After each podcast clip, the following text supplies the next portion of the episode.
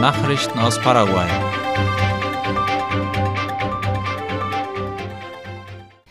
Auf der Remanzo-Brücke haben die Ausbesserungsarbeiten begonnen. Das gab das Ministerium für öffentliche Bauten und Kommunikation MEOPC bekannt. Auf einer Fahrbahn der Brücke über den Paraguay-Fluss sei die Asphaltdecke bereits zu 80 Prozent geflickt worden, hieß es. Laut dem Vizeminister für öffentliche Bauten des MEOPC, José Espinosa, werden die Wartungen des Nachts durchgeführt, um den Verkehr nicht zu behindern. Die Fahrbahn der Remanzo-Brücke soll noch in dieser Woche komplett ausgebessert werden. Molkereiprodukte sind die ersten Lebensmittel, für die es eine spezifische Regelung gibt. Wie die staatliche Nachrichtenagentur IP Paraguay schreibt, ist offiziell ein Dokument vorgestellt worden, das die Sicherheit und Qualitätsanforderungen für Milch und Milchprodukte festlegt, die im Land vermarktet werden sollen. Erstellt wurde das Dokument nach jahrelanger Zusammenarbeit von dem Nationalen Institut für Ernährung und Nahrungsmittel INAN und dem paraguayischen Molkereiverband Capainlac. Die Regierung legt unter anderem fest, dass alle öffentlich zugänglichen Betriebe im Milchsektor vom Gesundheitsministerium zugelassen werden müssen. Dafür müssen alle sanitären Bedingungen erfüllt werden. Zudem dürfen nur Produkte verkauft werden, die für den Verzehr genießbar sind. Die Regelung für die Molkereiprodukte lehnt sich an die Vorschriften an, die im Mercosur-Raum gültig sind. Darüber hinaus werden die sanitären Bedingungen beschrieben, die für den Transport und Verarbeitung von Rohmilch erforderlich sind. Die Initiative soll die Qualität der verarbeiteten Lebensmittel erhöhen und die Wettbewerbsfähigkeit der Milchindustrie steigern. Der Bürgermeister von Lambaret ist wegen Totschlags angeklagt worden. Laut dem Nachrichtenportal OI bezieht sich die Anklage auf den Fall der zwei Militärs, die im November von Wassermaßen mitgerissen wurden. Eine der Leichen haben die Streitkräfte bereits geborgen. Der zweite Soldat wird noch immer vermisst. Laut der zuständigen Staatsanwältin wird dem Bürgermeister von Lambaret, Guido González, vorsätzliche Tötung vorgeworfen sowie Gefährdung im Straßenverkehr. Die Strafe wird auf drei bis fünf Jahre Gefängnis angesetzt.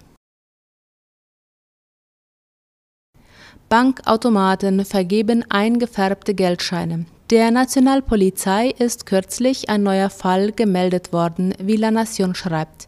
Eine Frau hatte angeblich in der Nähe des Traumakrankenhauses in Asunción 400.000er Scheine von einem Bankautomaten abgehoben.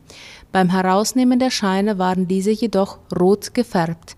Die Frau reklamierte den Vorfall über das Notrufsystem 911 und forderte eine Rückerstattung des Geldes. Der Polizei sind bereits mehrere Vorfälle gemeldet worden, wo Geldautomaten rot gefärbte Scheine herausgegeben haben.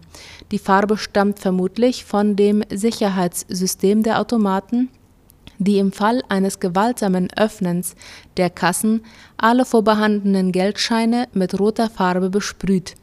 Der Vorsitzende der Nationalen Förderbank WNEF, Manuel Otipinti, erklärte, dass es unwahrscheinlich sei, dass die Geldscheine bereits gefärbt in die Automaten gelangen. Wahrscheinlicher sei, dass aus einem Grund das Sicherheitssystem aktiviert und die rote Farbe versprüht worden sei. Otipinti wies darauf hin, dass man bereits an einer Lösung des Problems arbeite. Die Weizenexporte sind bis November um 30 Prozent gesunken. Das geht aus dem Außenhandelsbericht der paraguayischen Zentralbank zurück, den die Zeitung La Nación aufgegriffen hat. Laut diesem Bericht hat sich der Rückgang des Exportvolumens auch auf die Deviseneinnahmen ausgewirkt. Zwischen Januar und November dieses Jahres wurden etwas mehr als 207.000 Tonnen Weizen exportiert. Das sind fast ein Drittel weniger als im selben Zeitraum im Jahr 2022. Eingenommen wurden durch die Ausfuhren von Weizen in diesem Jahr etwa 58 Millionen US-Dollar. Zwischen Januar und November 2022 lagen die Einnahmen noch bei etwa 90 Millionen Dollar. Andererseits stiegen in diesem Jahr die Ausfuhren von anderen Getreidesorten, vor allem Sojamehl und Reis.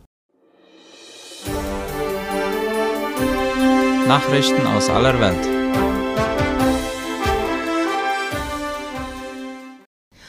Argentinien bekräftigt seine Bereitschaft zum Abschluss eines Mercosur-EU-Abkommens. Die neue argentinische Außenministerin Diana Mondino hat sich gestern in Buenos Aires mit einer Delegation des Europäischen Parlaments getroffen. Dabei bekräftigte sie den Wunsch ihres Landes, Fortschritte bei einem Freihandelsabkommen zwischen dem Mercosur und der Europäischen Union zu erzielen, wie die Deutsche Welle schreibt. Offiziellen Angaben zufolge traf Mondino im Rahmen ihres Besuchs in Argentinien mit Mitgliedern der Delegation des Europäischen Parlaments für die Beziehungen zu Mercosur zusammen. Die Delegation besteht aus neun Abgeordneten und Beratern verschiedener Nationalitäten und politischer Parteien, die an den Fortschritten der Integration zwischen der EU und dem Mercosur interessiert sind. Der Leiter der Delegation, der Europaabgeordnete Jordi Cañas, erklärte seinerseits, dass dieser Besuch erreichen wolle, der neuen argentinischen Regierung die Unterstützung der EU zu übermitteln Das ukrainische Militär bittet für Mobilmachung um Hunderttausende Soldaten. Das ukrainische Militär bittet nach Worten von Präsident Volodymyr Zelensky um die Mobilisierung von 450.000 bis 500.000 zusätzlichen Soldaten. Darüber schreibt der österreichische Rundfunk. Hochrangige Militärs und Regierungsvertreter würden die Frage der Mobilisierung erörtern, sagte Zelensky. Eine Mobilisierung in einem solchen Umfang würde dem Staat zusätzlich etwa 13 Milliarden Dollar kosten, heißt es. Rückstand bei den US-Einwanderungsgerichten übersteigt 3 Millionen. Es handelt sich um den Rückstau an Fällen, die vor den US-Einwanderungsgerichten auf eine Entscheidung warten, wie die Deutsche Welle schreibt. Laut einer Analyse der Syracuse University sind die Richter überfordert. Die Zahl der Einwanderer, die vor den Gerichten warten, ist inzwischen größer als die Bevölkerungszahl vieler Bundesstaaten, so der Bericht der Universität. Der Rückstau ist in den letzten zwölf Monaten um mehr als eine Million gestiegen. Im November 2022 lag der Rückstau bei fast zwei Millionen Fällen, die auf eine Entscheidung warteten. Derzeit sind angeblich etwa 680 Richter mit einem durchschnittlichen Rückstand von 4500 Fällen im Rückstand. Die Zahl der Einwanderungsrichter hat sich seit dem Haushaltsjahr 2017 fast verdoppelt.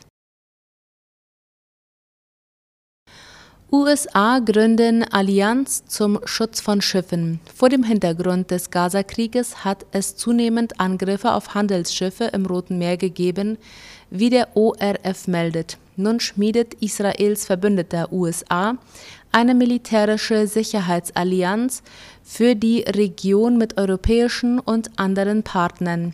Die Operation Prosperity Guardian soll Handelsschiffe besser vor Angriffen der von Israels Feind Iran unterstützten jemitischen Houthi-Rebellen schützen.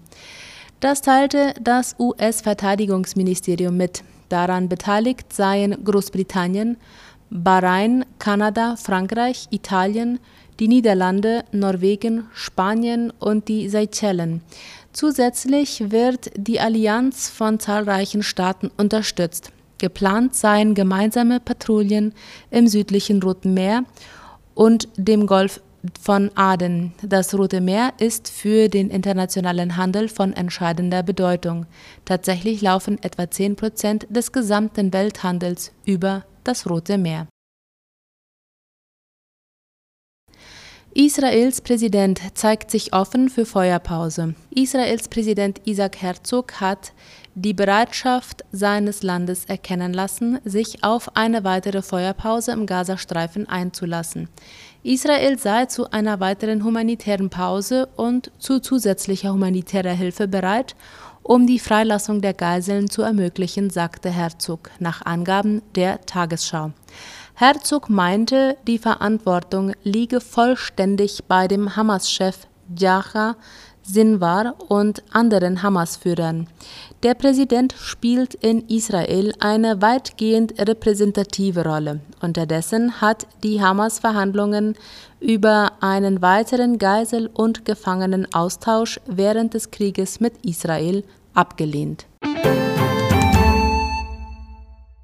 Soweit die Nachrichten heute am Dienstag. Ich wünsche einen angenehmen Abend. Auf Wiederhören.